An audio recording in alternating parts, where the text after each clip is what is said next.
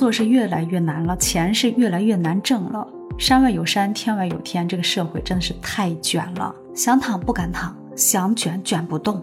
那你有没有想过，这个卷到底是在卷什么？它卷的有意义吗？就比如我们这个行业，装修设计行业，你作为老板，作为经销商，你挣到钱了吗？那亲爱的业主们，您是真捡到便宜了吗？你好，我是你的老朋友追梦，欢迎来到设计梦想家。结束一天的工作，真的是非常的疲惫。最近追梦在拆店。很多人都说哇，你店面不是刚装修吗？怎么又在装卷呢？你不去更新你的产品，不去优化你的店面，怎么跟别的商家去竞争呢？我们这个行业真的是处处都是卷王，从材料到技术到核心，永远都是山外更比一山高。你敢停止学习吗？不敢。你敢躺平吗？那是绝对不行的。主打就是一个学无止境。今天下午有位三十多岁的设计师，女设计师来应聘，能力和技术应该都达标吧？年龄的话也算比较稳重了，设计师的黄金年龄。但是呢，结婚成家以后，孩子现在几岁了？七岁了，刚上小学吧。生活压力比较大，然后又得照顾孩子，又得照顾家庭，还要实现自己的抱负，还不等把手里的活儿给停下，把自己的技能给丢掉。找一份适合的工作真的是太难了，又得呃上下班方便，工作时间还得相对自由一点，还得看工作属性是不是自己想要的，还得看这个公司的内部的氛围，还有格调是不是自己喜欢的，当然还有最最基础的薪酬体系。我说的这些其实都是题外话，我们现在说的是卷。作为女性设计师呢，其实都会面临这个情况：结婚生子，你在家里面宅上那么一年半载，出来以后再去参加工作，这个行业那绝对是一天一个样子，产品都是以季度去更新、去优化的，所以你就得持续的、不断的学习。如果在家里待太久，你再返回到这个职业中，你发现哇，我得重新开始。不仅仅是你的职位很容易被别人取代，还有最重要的就是材料和产品的迭代太快了，你能卷得过来吗？我觉得这种卷真的是不可怕。怎么说呢？其实它就是一只纸老虎，怕的就是你较真儿。大不了我们勤快点，多看多学，马上就可以补回来。再加上咱们日渐丰富的阅历。生活经验也是在逐年的增长，所以对于设计师这个行业来说，你的生活经验足够多，其实也是特别好的一件事情。年纪越大，反倒还会更稳重一些，知道自己想要的。所以你看，各种繁华的材料市场，嗯，各种各样的新型材料，其实最终沉淀下来的、更加经典的、为我们所用的、更加贴近人们实际生活的。其实才是我们更加需要去把握的，就是一个不断甄选、不断优化的过程，就是让我们更加清楚地认识到我们现在要去做的事情是促进整个行业去发展的。但是还有很多内卷是我们无法忍受的。我记得在二零零八年、零九年那段时间，各大卖场里面很多的品牌，他们会内部形成一个。商家的战略联盟，然后搞大型的活动，请来一些司仪呀、主持人搞活动，把很多业主们都集合在一起，然后以低的价格去让大家迅速的下单或者是交定金。那刚开始业主们肯定是趋之若鹜，因为大家总觉得可以能淘到性价比好的这个品牌或者产品，也就是说可以用很低的价格拿到整个品牌链的产品。既然是品牌了，那肯定就是物美价廉。但实际上是什么样子呢？交定金很快，然后退定金的这些业主呢，也是特别的多。有时候真的是一多半的人都会去退掉。就是在整个这样的促销联盟的活动上，有很多的仪式感，也有很多的老板或者是品牌的呃这个嗯总部的人出来来给大家放假。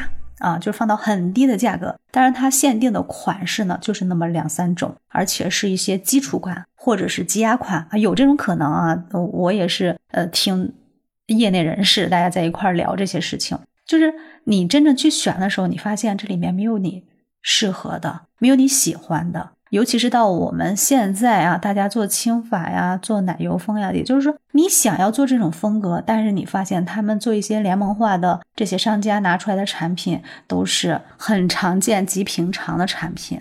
所以呢，就是换来的失望。哎，你要么就退定金，要么就是到这个品牌店里面选到适合你的产品，然后加价去把它买下来。那几年这样的活动真的是月月搞。商家也是很疲惫，业主也是很疲惫，他就等着一场一场的活动去，哎，大家想占点便宜啊，这个心情都是可以理解的。确实是货比三家嘛，商家呢也能想到这种办法，把大量的业主，呃，集中性的来聚集到一起，可以说是非常成功的，号召能力也特别强。但是最终你商家是真挣到了钱了吗？业主们是真正的讨到实惠了吗？如果你也参加过这样的活动，你可以在。节目下方的评论区留言，告诉我你曾经的一些心得或者是经验，可以分享到我们。接下来就还有一种低价切入的，比如说全屋定制，因为我们现在家家的这个储物功能，大家都需要去增强，因为我们生活用品是越来越多了，大家日子过得好了嘛，所以这个储藏空间也是要求特别的高。高它高在哪里呢？既要跟我们家里的家具风格相匹配，然后还想要它的材料尽可能的环保，还得重视美观，它的颜色呀尽量显得高级一些。那它任何一种材料的配比，是比如说什么样的板材、什么样的门板，它的配比的话，从原材料生产到进入工厂加工，嗯，到各个环节封边儿、清理、打包，它都是有这些成本在里面的。出厂以后，我们还有。五金的选择，还有运输，还有安装，这些费用加在一起，它是有个基本的行业，嗯，行业的标准的，适合我们家用的环保达标的这样的配置，它大概在多少钱一平米，是吧？很多商家甚至是品牌，它会打折，一万九千九百八或者两万九千九百八，也就是三万左右吧。你这个全屋的柜子就给你都做了，但实际上你全屋的柜子这个价格能出来吗？要保证全屋收纳的话。比如说百十平米的房子啊，嗯，就是紧凑型的三室两厅，它基本上全屋，如果说把我们的收纳全部呃做的很完善的话，把这功能做完善的话，基本上下来我们得达到四十多平米的这样的投影面积的柜子。那我们拿那个套餐的，比如说一九八零零，你去除以这个四十平的投影面积，平均每平米五百块钱。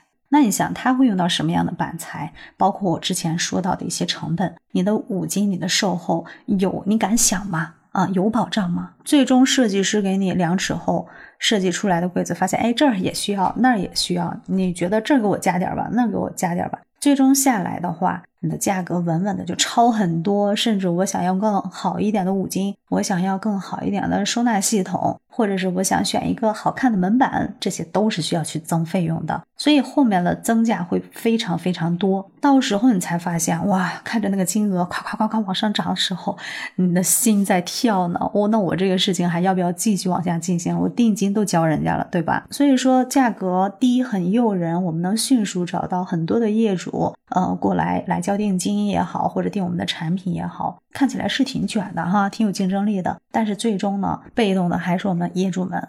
因为你在定这件事情之前，你不知道你家的全屋定制下来到底得花多少钱。就比如说我们预估装修的价格，很多时候哎，大概能笼统的告诉你一个价格，你也不知道最终你实际装修完下来什么样的总的费用。所以如果你现在正在装修，确实我们每天就需要精打细算的去谋划我们的这个预算，怎样让它花的值，怎么样让它节省下来。但你一定要全方位的去了解，呃，争取自己也做一个学习型的这样的消费者。虽然说，呃，你学再多也比不过精明的商家，但是呢，我们懂点总比不懂强，对吧？总之，这个价格低于市场的基本行情，我们就要打个问号，就要多去问问为什么，里面包含些什么，将来的增项会在哪些地方？还有一种卷，就是量完房以后，我们这边还在拿基本的方案，另外一家效果图都有了。哎，我们业主竟然相信免费设计？天下真的有免费的午餐吗？有可能，还真的有，是吧？但是作为从业二十年的设计师，我可以很负责任的告诉你，但凡有能力把你家嗯驾驭下来，把整体的设计落地的这样有经验的设计师，他是绝对没有零设计费的，免费设计不存在。设计师的设计费，它的成本有多高？先不说多少年的含辛茹苦的。呃，求学啊，这个设计费就是包含了他对你这个房屋设计的所有的知识产权是有分量的，并不是随便几张图纸。然后就是他的时间、他的精力，他对你家的工作有多上心，就是看的设计费给的到不到位。哎，说话是有点糙啊，但是嗯，确实每个设计师他的设计费的。定价是不一样的，这跟公司的模式也不一样。比如说纯设计的公司，它的设计费普遍要很高。然后设计带施工带落地的单位呢，它的设计费呢，嗯，还会有一些层次下来。那请问他每天案子那么多，每天那么忙，他为什么要给你免费设计呢？顶着熬夜、顶着脱发的巨大压力，然后为你家呕心沥血，给你拿出来一个非常完美的设计方案，可能吗？当然，设计之前你要分析一下，你一定要去观察这个设计师，他到底值不值得你去为他花设计费？他的能力是否足以把你家的房子完美的落地？有没有这样的能力？这件事情比较难。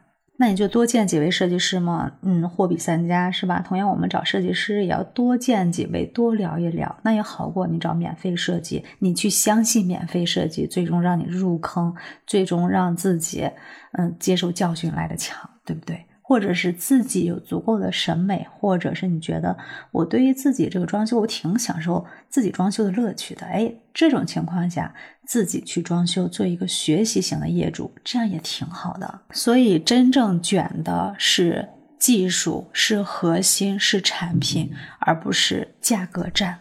最怕听到的是“早知今日，何必当初”啊，花老鼻子的冤枉钱，但是最终自己的家住进去是没有效果。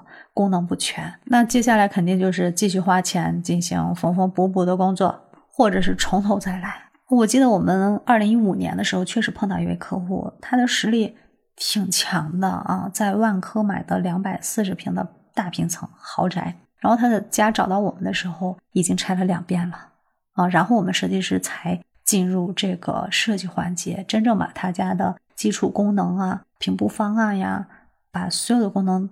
节点定位以后，然后才去动工，第三遍终于做成了。之前他第一次的时候，呃，因为是精装房嘛，呃，全部拆掉。后来是按照自己的想法找工人来装，他舍不得请设计师。然后装完以后觉得，哎呀，这不对，到处都是问题，拆了重来。然后接下来我不知道是从哪里找了位设计师啊，也是改的乱七八糟。啊，包括一些呃水呀、空气呀这些基础的隐蔽工程都没有做到位，加上精装房的拆除，总共拆了三次。你说他是没钱吗？No，关键还是理念，还是价值观。你要相信钱花哪哪好，找专业的人做专业的事。那再来说一下，咱们经常搞这个低价的活动啊、战略联盟啊，搞各种促销的。